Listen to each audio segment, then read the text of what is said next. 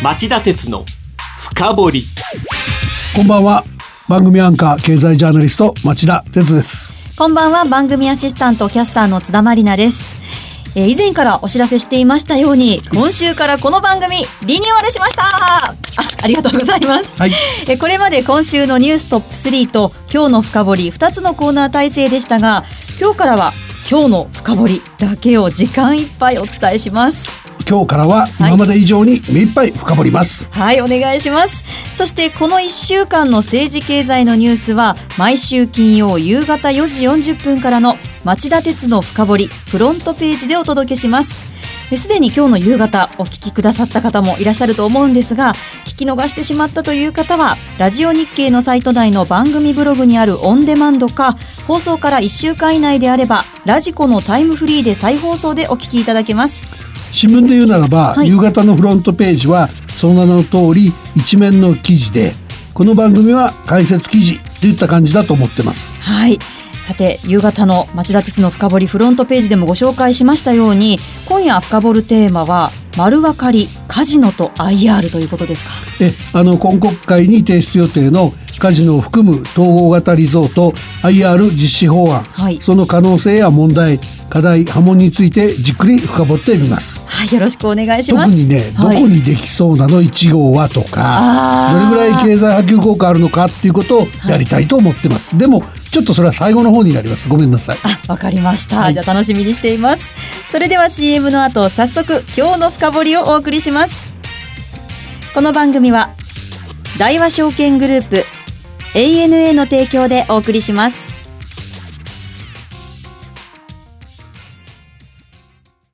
長引く低金利資産運用にお悩みの皆様ファンドラップをご存知ですか？ファンドラップは分散投資による安定的な運用と管理を専門家に任せる人気の資産運用サービスです。大和証券では人気の大和ファンドラップに加え、付加価値の高い大和ファンドラッププレミアムや、インターネットで手軽な大和ファンドラップオンラインを取り揃え、お客様に最適な資産運用をご提供いたします。ファンドラップは大和証券。詳しくは大和ファンドラップで検索。またはお近くの大和証券まで。大和ファンドラップ、大和ファンドラッププレミアム、大和ファンドラップオンラインによる取引は、価格の変動等による損失を生じる恐れがあります。お申し込みにあたっては、契約締結前交付書面をよくお読みください。大和証券株式会社、金融商品取引業者、関東財務局長、金賞第108号。今日の深掘り。2025年目度日本にも大規模なカジノリゾートが登場へ自民公明両党の合意で今国会に実施法案提出固まるカジノを含む統合型リゾート施設 IR 実施法案に関し最後の焦点となっていた日本人客のカジノ入場料を6000円とすることで自民公明の連立与党の協議が火曜に決着しました。合わせて全国の IR 整備箇所数を最大3箇所とすることなどを盛り込んだ法案が今国会で成立すれば大規模なカジノリゾートが2025-6年頃日本に誕生する見通しとなりました。ということで、はい。今夜は全国のどんなところが候補地として名前に名前が挙がっているのか、はい。で候補地決定に向けた肝は何なのか、はい。でさらにどれぐらいの景気浮揚効果や雇用創出効果が見込まれるのか。あとまあギャンブル依存症対策は十分なのか様々なポイントについて総まくりしてみたいと思ってます。はい、お願いします。あの、今日4時40分からのフロントページをお聞きくださった方にとっては少し復習ということになるんですけれども、はいこのニュースの中に出てくる IR ってそもそもどんなものでしたっけ？あのね、IR って聞くと、あの、特にこの局聴いてる人多いと思うんだけど、はいね Investors Relations、ええつまりその企業による投資家向けの広報活動、これを思い浮かべる人が多いと思うんだけど、はいここで言う IR は全然違うんですよね。はいここで言う IR は、 Integrated Resort。まさに統合型リゾート施設っていう意味なんですよね。はいはいで、統合されてるのはカジノ、ホテル、劇場、公園、アミューズメント施設、博物館、国際会議施設、研修施設、イベント会場などと、すごく何でもありなんですよね。もう本当に盛りだくさんなんですけれども、今回の法案の目玉っていうのはやっぱりカジノっていうことなんですね。その通りで、あの、今ある一般的なその海外の IR 施設見ますとね、はい全体に占めるカジノの面積は5%未満なんですけど、はい売上で見ると、えー、80%以上がカジノが占めてる部分と。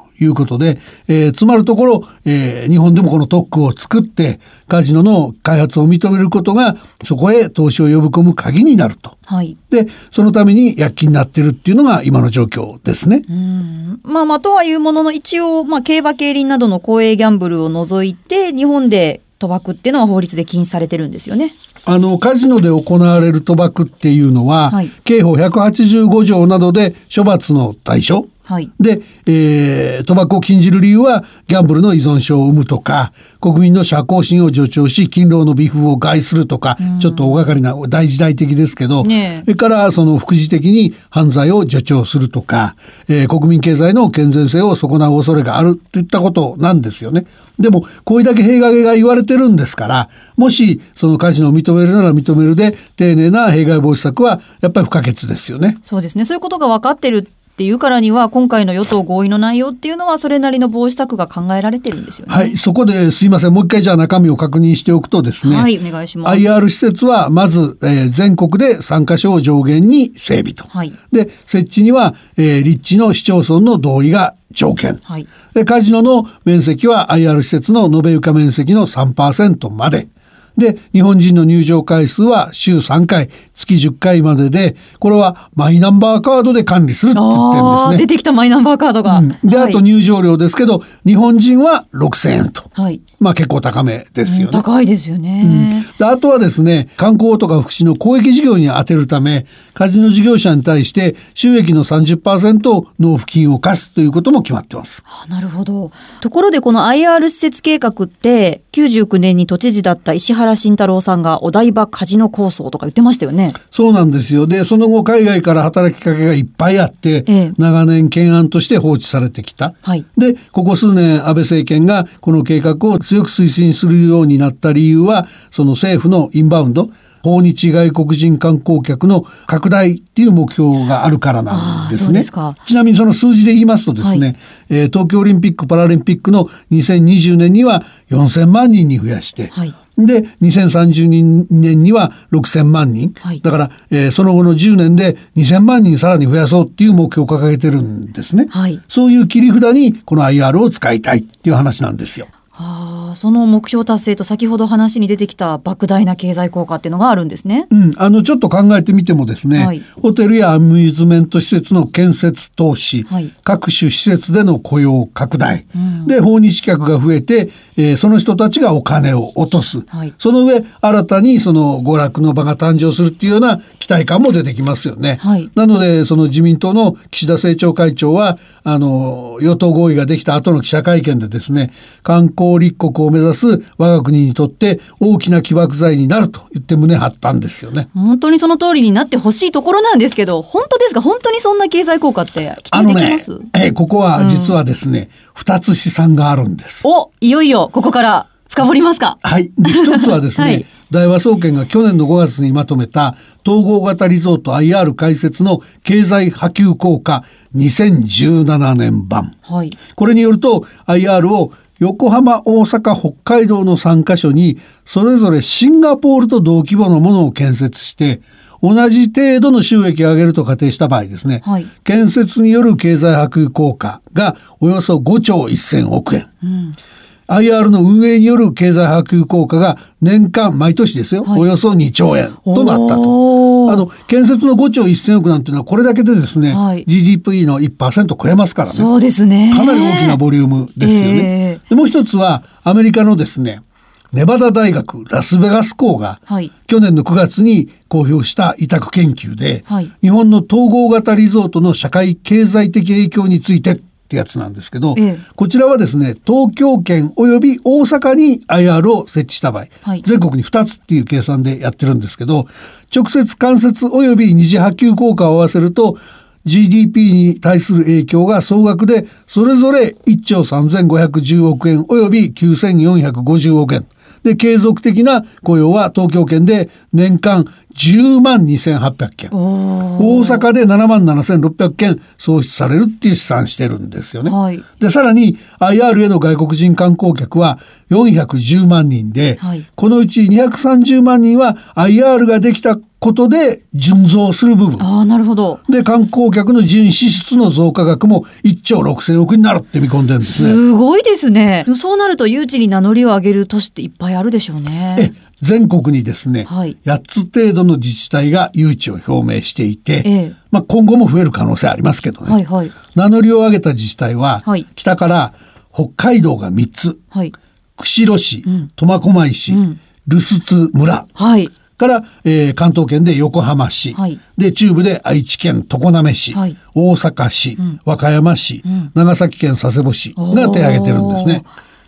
で、えー、これら以外にもですね、はい、まああの実はいつ選定するかっていうのがあの2021年にねオリンピックが終わってから皆さん手挙げてくださいって国が決めるって言っているので、はい、あのその頃にはですね、うん、東京オリンピックが終わっちゃった東京都とかあの、県知事選挙なんかで政治情勢もだいぶ変わってあるだいるだろうと言われてる沖縄県。この二つも立候補するんじゃないかって取り沙汰されていて、ね、激しい招致合戦になるんじゃないかなっていう感じはありますよね。当初3箇所っていう話なんですが、絞り込みに問題はないですか？やっぱり審査で一番大事なのは透明性の確保なんですよ。えー、どういうことかって言いますとね、あの、加計学園の獣医学部新設をめぐって現政権のエコひいきがあったんではないかっていう疑惑が結構取り沙汰されてきたわけですよね。ね。だからそういうことが起きないようにあの加計学園の時の場合は京都産業大学が線に漏れて、はい、加計学園だけが認可を降りたのでおかしいんじゃないかって言われたんですよね、はい、だからその8つも9つも党も手挙げてきた時に3つに絞る時にですね、はい、その透明な誰も納得するような基準でやらないと、はい、やっぱり新たなスキャンダルってなりかねないから、はい、これは一番肝だろうと思いますね。あの、やっぱりラスベガスは一流のショーとかサーカスが家族連れで楽しめますよね。で、そうした安心して家族で楽しめるようなところまで将来行けるとね、まあ、すぐは無理かもしれないですけど、ギャンブル文化が根付いていけるようになるといいなっていう感じはしますよね。はい、わかりました。以上、今日の深掘りでした。町田鉄の深掘り。今日は丸分かりカジノと IR と題して今国会に提出予定のカジノを含む統合型リゾート施設実施法案の可能性や問題。課題波紋について深掘りました。あの入場料6000円ってね、はい、さん言ってますけど、ええ、これ世界的に見て高いと思うんですよね。結構海外のカジノの自国民の入場料調べてみたんですけど無料のところがすごく多くてシンガポールがまあ1日100シンガポールドル。日本円にして大体まあ8000円ぐらいですかね。だからそれよりは安いでしょって話なんですけどシンガポールってこう年間パスなんかも設けていたりしてなんかこうどうなんだろうってちょっと思ったんですけど、うん、あの本編でもお話ししましたけどね、はいやっぱりそのギャンブル依存症対策っていうことでかなり高いハードルを作っちゃってることは事実なんですよね、えー、だからまあそこのところ運営でそのみんな大人になってその依存するようなギャンブルじゃなくて楽しんでギャンブルやれるような風土が根付いてくるとねそうですね。津田さんが言うようなことやっていけるんじゃないかなと思うんですけどね。はいわかりました。番組をお聞きのあなた来週も徹底的に深掘ります。それではまた来週です。さようなら。この番組は大和証券グループ ANA の提供でお送りしました。